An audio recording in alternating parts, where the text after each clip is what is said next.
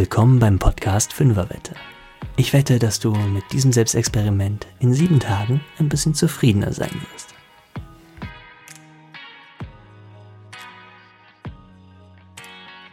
Hallo und willkommen zum Podcast Fünferwette, Folge 12, die finale Folge von Staffel 1.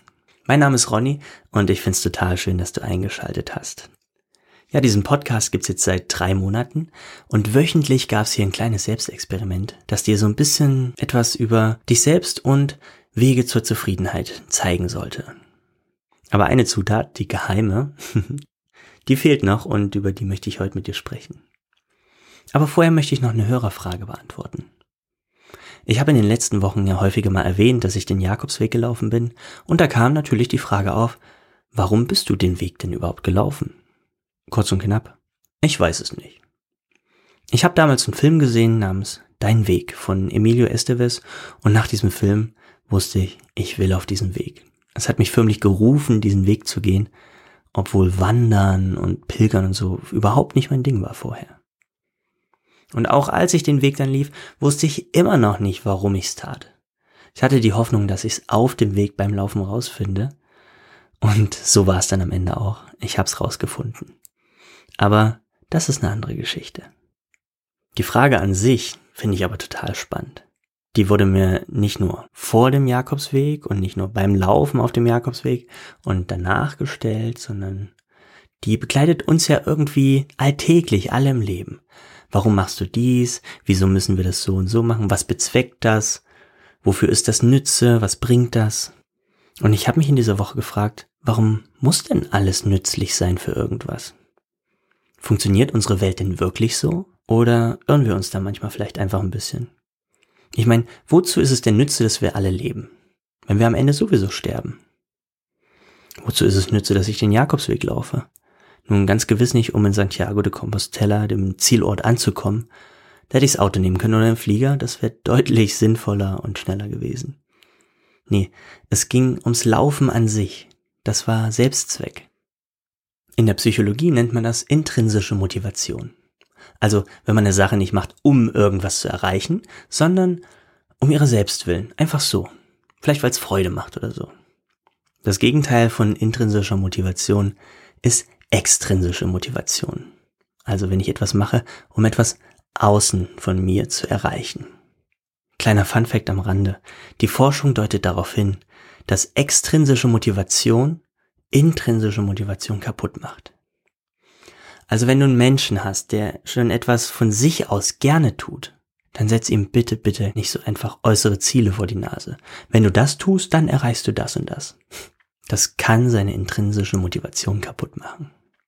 Vergiss das bitte nie, wenn du Kinder erziehst, wenn du Mitarbeiter führst oder wenn du andere Menschen einfach dazu bewegen willst, langfristig und vielleicht mit Freude eine Sache zu tun. Diese Idee von dieser innenliegenden intrinsischen Motivation. Das ist übrigens nichts, was die moderne Forschung erst entdeckt hat, sondern dieses Konzept und die Idee, die gibt schon sehr, sehr lange. Die findet sich schon im Taoismus vor 2500 Jahren. Da gibt es das Prinzip des Wu Wei. Wu Wei lässt sich übersetzen mit absichtsloses Handeln. Das heißt, wenn ich eine Sache eben nicht tue mit der Absicht, etwas zu erreichen, sondern Einfach so, weil es gerade das Richtige ist, was in die Gesamtsituation passt. Absichtslos. Das klingt ein bisschen weltfremd, ein bisschen verrückt. Ich meine, das Leben ist doch kein Spiel, oder? Aber was wenn doch? Was wenn das Leben ein Spiel ist? Also, wenn es nach dem weisesten Menschen geht, den ich kenne, nämlich meinem viereinhalbjährigen Sohn, dann ist das Leben ein Spiel denn er sagt mir ununterbrochen, Papa, lass uns spielen. Und da ist er super drin. Sein ganzes Leben ist auf Spielen ausgerichtet, mit viereinhalb Jahren.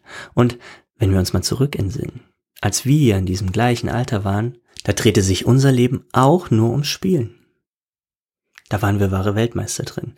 Wir konnten toben, wir waren unterwegs, wir konnten fantasieren, wir konnten in Rollen schlüpfen. Wir waren Feuerwehrmann, wir waren Katze, wir waren Pirat. Und das alles an einem Tag und das alles mit Freude.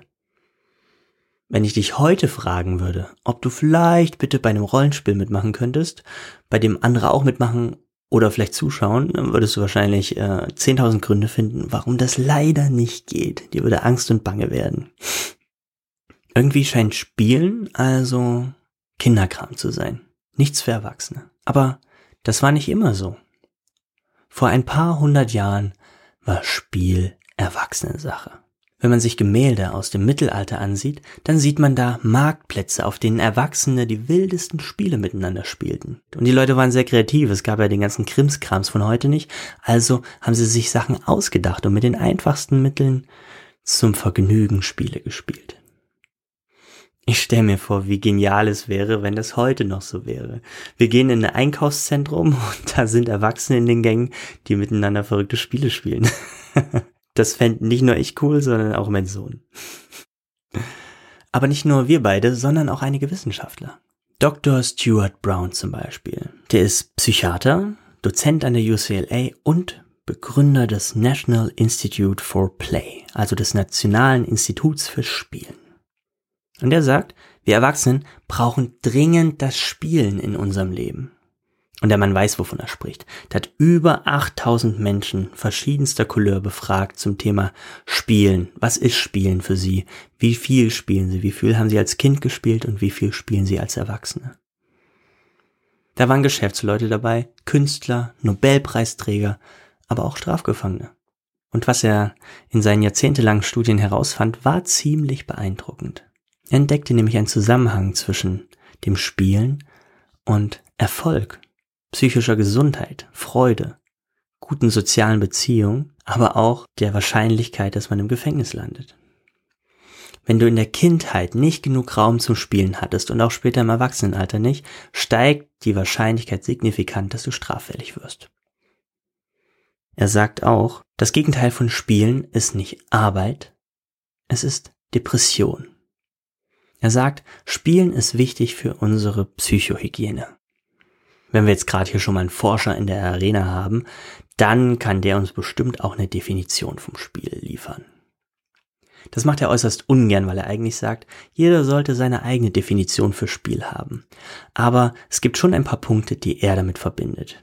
Und das ist, dass du etwas tust ohne wirklichen Zweck, also um seiner selbst willen, dass du es freiwillig tust, dass es für dich vergnüglich ist dass es dich die Zeit vergessen lässt und dein Ego. Dass du den Wunsch hast, es weiter zu tun und es ist immer irgendwie verbunden mit Improvisieren und mit Kreativität. Wenn du das so hörst, was sind die Sachen in deinem Leben, die diese Definition von Spielen erfüllen? Was sind die Sachen, die du tust um ihrer selbst willen, die du freiwillig tust, die dir Vergnügen bereiten und bei denen du die Zeit vergisst, die du stundenlang einfach so tun könntest? Überleg mal für einen Moment.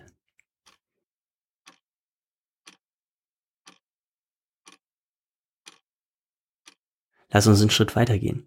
Frag dich mal, wie viele Stunden in deiner Woche räumst du dir ein fürs Spielen?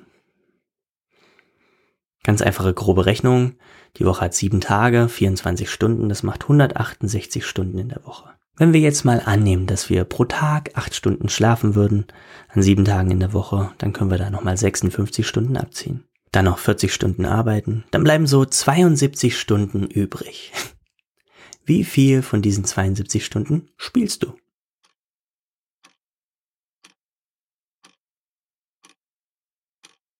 Und was meinst du, wie viel solltest du spielen? Spielen ist Lebensfreude und davon solltest du genug in deinem Leben haben.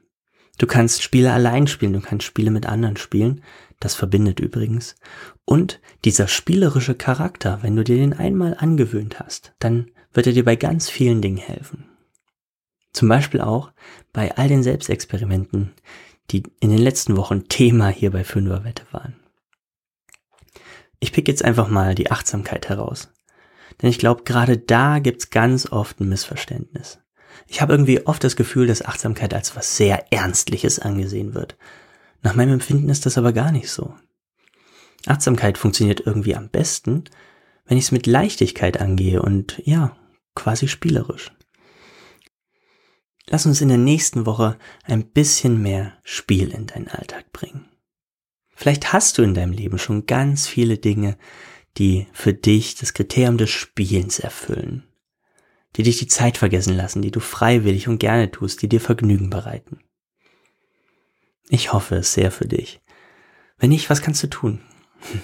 Die Devise ist mal wieder herum experimentieren. Und vielleicht fängst du da bei den Sachen an, die schon früher richtig gut funktioniert haben. Das kannst du auch erstmal im Stillen und unbeobachtet tun. Aber das, was dir als Kind Freude gemacht hat, warum fängst du nicht damit an? Freudig herumtanzen zu lauter Musik, die dir gefällt zum Beispiel. Oder wenn es dir körperlich möglich ist, einen Purzelbaum machen oder ein Rad schlagen.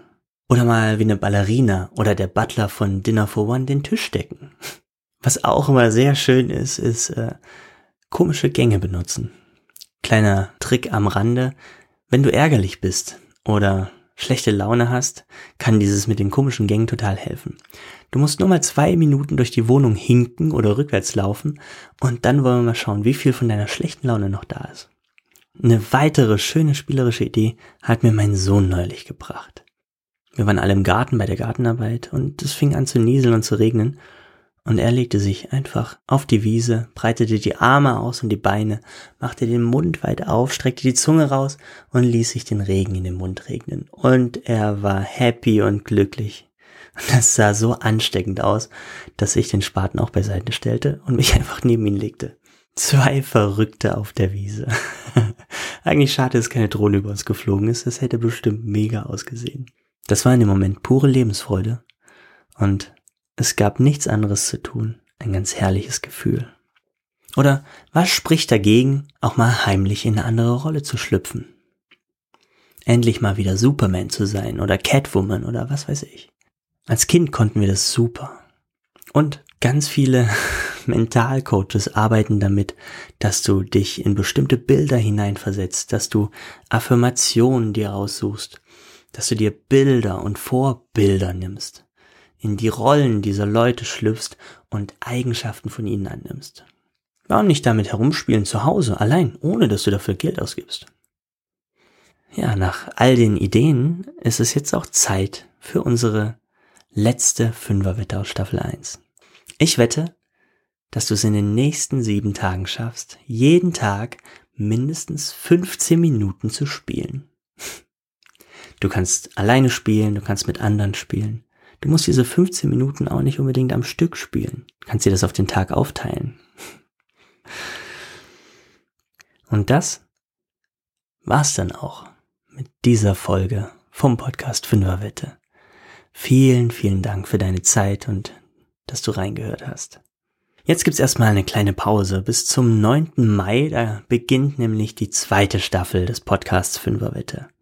Und während es in Staffel 1 um uns selbst ging, wollen wir in Staffel 2 mal darüber sprechen, wie wir miteinander umgehen. Und vor allem, wie wir miteinander kommunizieren. Wie verstehe ich meine Mitmenschen besser? Und wie kann ich ihnen besser begreiflich machen, was ich meine?